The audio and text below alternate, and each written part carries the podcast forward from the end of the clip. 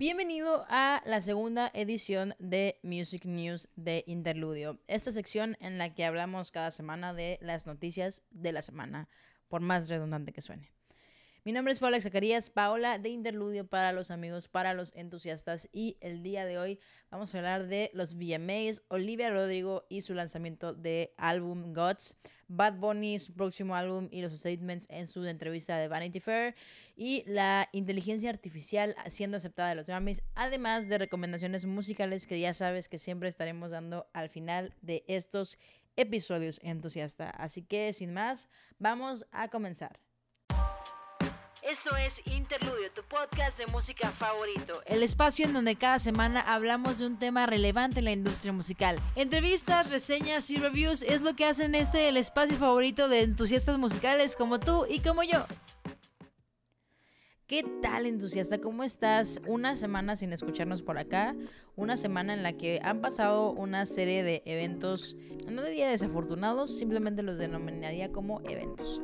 Eventos en la industria musical que suceden a, través del tiempo. Y vaya, todos son muy interesantes. La, verdad es que eh, me gustaría iniciar por uno de los temas que tocamos la semana pasada, que es la inteligencia artificial, siendo, les decía esta palabra que no sé cómo decir en español, que es submitted a los Grammys para canción de rap y canción del año. Y durante toda esta semana hubo una serie de polémicas en las que los, el comité de la dirección de la academia eh, decía algo y luego se arrepentía y bueno, pero apenas el día de ayer dieron el statement final que si bien toda la semana pasada hablaron de una posible aprobación basada en la, eh, en la postura de que la autoría de la canción, aunque fue eh, el performance hecho por inteligencia artificial, la creación de la letra sí había sido por un humano. Sin embargo, a través de pláticas, de consensos y todo, se confirmó oficialmente por parte de los Grammys de la Academia que no será así, que esta canción no puede ser aceptada ya que sería como hacer trampa para los demás artistas, para los demás nominados a estas categorías. Y la verdad es que a través de las redes sociales y a través de los diferentes medios de comunicación he visto un par de posturas que me han hecho mucho ruido en el buen aspecto, en el buen sentido, y que me han hecho intentar reflexionar un poco acerca de lo que estamos fomentando de alguna manera como audiencias con la inteligencia artificial. Y principalmente estas eh, posturas giran en torno a hablar de qué tanto o qué tan poco se tiene que regular estas herramientas digitales en la industria musical. Vi una postura de alguien que habla acerca de música, no me acuerdo bien de la cuenta, por favor. Quiero dejar súper claro que esta postura no es mía, simplemente la estoy como parafraseando acá para tomarla de referencia para charlar acerca de ella.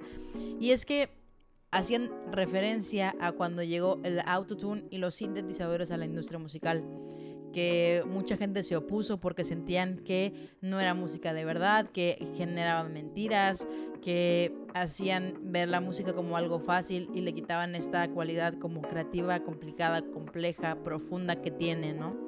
Y entonces eh, esta reflexión me pareció muy atinada porque al final del día la charla se reduce en un, estamos en un cambio y en una evolución constante en donde la tecnología es inevitable que se meta en los procesos creativos y artísticos. Es como si siguiéramos pidiéndole a los fotógrafos o a los eh, diseñadores digitales que generen sus obras 100% de una manera no digital, de una manera análoga, ¿no? Entonces, Claro que em, la inteligencia artificial y las herramientas digitales ayudan a que el potencial de un creativo eh, se amplifique y, e incluso con algunos artistas que descubran una nueva rama de creación. Em, me parece muy lindo tomar de referencia a los gamers, ¿no? O sea, esta, este nicho del entretenimiento que durante mucho tiempo se les vio muy rezagados porque, em, pues básicamente, pues eran vistos como que nada más estaban jugando, ¿no? Y estaban perdiendo el tiempo en una pantalla con un control. Al final del día ha evolucionado tanto, tanto, tanto que se ha vuelto un deporte, que se ha vuelto de alguna manera eh, algo renombrado e incluso admirado, ¿no? Entonces, bueno, para, para resumir esta charla acerca de la inteligencia artificial, creo que es muy pronto para tomar eh, una postura si es buena o es mala. Creo que como todo es la manera en la que lo ocupes. Es la manera en la que lo ocupes como una plataforma y no como tu mensaje final.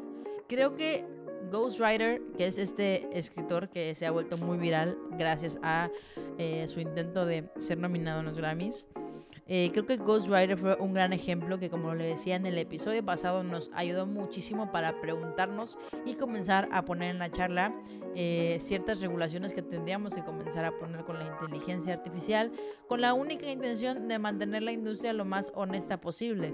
Si bien no lo podemos controlar, podemos intentarlo y entusiasta. El día de ayer fueron los famosísimos VMAs y quiero comentar algo al respecto de estos VMAs en especial porque creo que tenía muchísimo tiempo que no veía un hype, no veía una viralidad, no veía tanta revuelta alrededor de unos VMAs o unas premiaciones que no fueran los Grammys como las vi el día de ayer.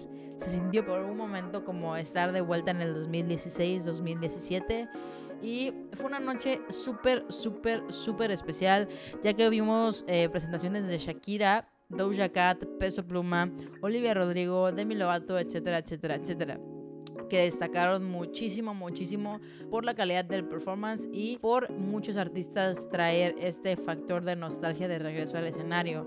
Un ejemplo de esto fue Shakira y Demi Lovato que tocaron canciones bastante, bastante eh, como viejas en su carrera, ¿no? Y bueno, pues entonces si estás un poquito desfasado y no sabes mucho qué son los VMAs, los VMAs son una premiación, pero es muy muy importante para la cultura popular, ya que premia pues como dice los VMAs, Video Music Awards, es una premiación en la que se premia a la parte audiovisual, al performance de los artistas en la parte audiovisual. Entonces, pues los videos musicales eh, se ven premiados acá y lo chido es que todos los fandoms pueden votar y cada quien se siente como parte de, de esta premiación, ¿no? Aunque estés a miles y miles de kilómetros. Y para mí fue súper importante estos VMAs porque creo que aparte de que estos performances nos trajeron em, este factor de nostalgia de vuelta, también creo que había hacía mucho tiempo que no teníamos un, eh, una premiación así de desarrollada desde la pandemia por lo menos. Entonces creo que fue una premiación bastante, bastante eh, valiosa Vaya, no vamos a poder olvidar ni las caras de Selena Gómez, ni a Taylor Swift borracha, ni mucho menos la reacción de Peso Pluma cuando Doja Cat estaba bailando a su lado. Eh, salieron varios memes de las premiaciones, como siempre, pero fueron bastante, bastante disfrutables.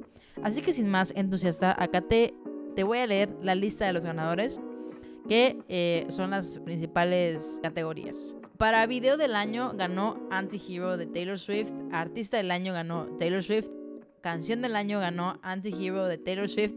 Best New Artist lo ganó Ice Spice. Push Performance of the Year, Tomorrow Together. La mejor colaboración se la llevó Carol G con Shakira. Eh, mejor artista pop Taylor Swift, mejor artista hip hop Nicki Minaj y mejor artista RB SZA. Y bueno, la, la, lista obviamente se extiende y se extiende y se extiende y se extiende, pero consideré darte las eh, nominaciones principales únicamente. Vanity Fair sacó la próxima portada de su entrega de revista y eh, Bad Bunny es el protagonista. Obviamente viene con una extensísima entrevista que habla de muchísimas cosas, pero la verdad es que hay muchas cosas que son como más profundas, más de gossip y todo. Y me gustaría únicamente platicar acerca del lanzamiento de su próximo álbum y de las referencias que él comparte tener para esta próxima entrega de LP. Bad Bunny dice que obviamente siente que cada uno de sus álbums tienen una esencia totalmente distinta y que su próximo álbum que va a salir en otoño eh, comenta que lo hizo mucho con una inspiración interna hacia la música setentera. Sin embargo, aunque estuvo muy rodeado y muy contextualizado con esta música, no considera que se vaya a escuchar presencialmente en su catálogo musical. Es decir, Bad Bunny dijo, sí, estuve escuchando música, Sí, estuve escuchando mucha música de los 70s, me gustó, me sentí inspirado, me sentí motivado, sin embargo no creo que esta esencia se vaya a ver en mi música, ya que creo que mi esencia es única y eso no se puede impregnar de nada más que de mí. Realmente no tenemos fecha, no tenemos nombre, no tenemos nada más que la certeza de que un nuevo álbum viral seguramente se viene en camino. Y ahora sí, entusiasta, vámonos a cerrar con lo bueno, con lo mero mero, con la mera neta del planeta. Y la verdad es que se me hacía muy valioso e importante cerrar con el tema de Olivia Rodrigo y Gots, el lanzamiento de su segundo álbum, álbum que sin tener más de 24 horas de lanzado, fue denominado por muchos medios como el mejor segundo álbum de la carrera de un artista de la década. Recordemos que Sour fue su primer álbum que le hizo ganar una numerosa cantidad de premios, incluyendo más de 3 Grammys. Y ahora Gods promete hacer lo mismo, si no es que más. Gods es un álbum que tiene muchos tintes de pop, rock y punk que eh, me parecen muy atinados para la audiencia de Olivia Rodrigo. Lo comenté en algún TikTok que creo que Olivia Rodrigo en este disco el mayor acierto fue hablarle a la nostalgia de las de 30 y 40 años que crecieron viendo películas como Freaky Friday y a la necesidad de las nuevas generaciones de un refresh en la industria musical, de escuchar algo nuevo en un artista de pop, en una estrella de pop. Querían una nueva referencia, querían nuevos estilos, querían nuevas esencias y Olivia Rodrigo las trajo. Definitivamente podríamos denominarlo como uno de los lanzamientos más icónicos del año y las entrevistas y las entrevistas que ha dado alrededor de la rueda de prensa de Gods han sido súper, súper intensas, ya que muchas obviamente hacen referencia a las, eh, entre comillas, polémicas que hubieron con Taylor Swift, eh, con, incluso con Paramore, etcétera, etcétera, etcétera. Habla mucho acerca de que estas experiencias de funcionaron justo como experiencias porque no tenían mucha idea y que ahora con Gods intentó hacer todo diferente. Incluso tiene empresas como Apple detrás haciéndole mucha campaña para sus videos promocionales, sus, videos musicales, perdón, etcétera, etcétera, etcétera. Quiero hablar de algo que me acabo de dar cuenta hace un par de horas, que es que la nueva esencia de Olivia Rodrigo y la nueva esencia de Conan Gray se me hace eh, muy chistoso que sean como por la misma línea y con como por la misma eh, carretera, ¿no? Tal vez si no van al mismo lugar, están yendo por los mismos caminos. Y es que eh, Conan Gray ha tenido muchas esencias que yo analizo son de los 70s, 80s y Olivia tiene una esencia un poquito más de los 90s, pero obviamente ambos con eh, su esencia personal. Y la verdad es que se, me hace muy, muy irónico ya que ambos son mejores amigos. Me parece una evolución muy linda. Y ahora Olivia salió con su eh, con anunciar su gira internacional internacional entre comillas porque solamente va a Estados Unidos y a Europa. Em, sacó fechas para el 2024. Esperemos que venga a México pronto.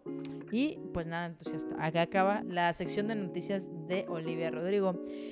Y para cerrar este episodio de eh, Music News número 2, te quiero, te quiero recomendar el Tiny Desk de Cani García que salió hace un poquito más de un mes.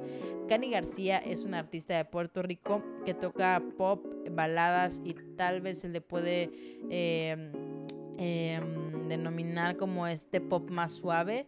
Sin embargo, la verdad es que, ¿qué te puedo decir? Para mí, Cani García es una de las mejores artistas de nuestra época. Si quieres alguna referencia musical de Cani García, te puedo decir que em, muchas eh, artistas con los que ha hecho colaboraciones son artistas como eh, Pablo Alborán, Jesse Joy, eh, ha colaborado en algún punto, tal vez no en cabina, pero cerca de las hash, etcétera, etcétera, etcétera. La verdad es que es una gran artista, gran voz y grandes letras.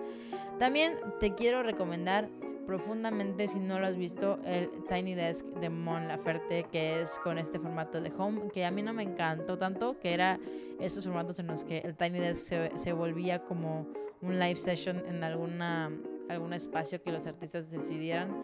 Pero para mí lo padre del Tiny Desk siempre fue el Tiny Desk, literal, el escritorio, el espacio. Pero bueno, no nos vamos a poner exigentes, entusiasta. Y sin nada más que añadir, entusiasta, nos vemos la próxima semana, el próximo miércoles, en el Music News. Te quiero mucho, escucha mucha, mucha música. Esto es Interludio, tu podcast de música favorito. El espacio en donde cada semana hablamos de un tema relevante en la industria musical. Entrevistas, reseñas y reviews es lo que hacen este el espacio favorito de entusiastas musicales como tú y como yo.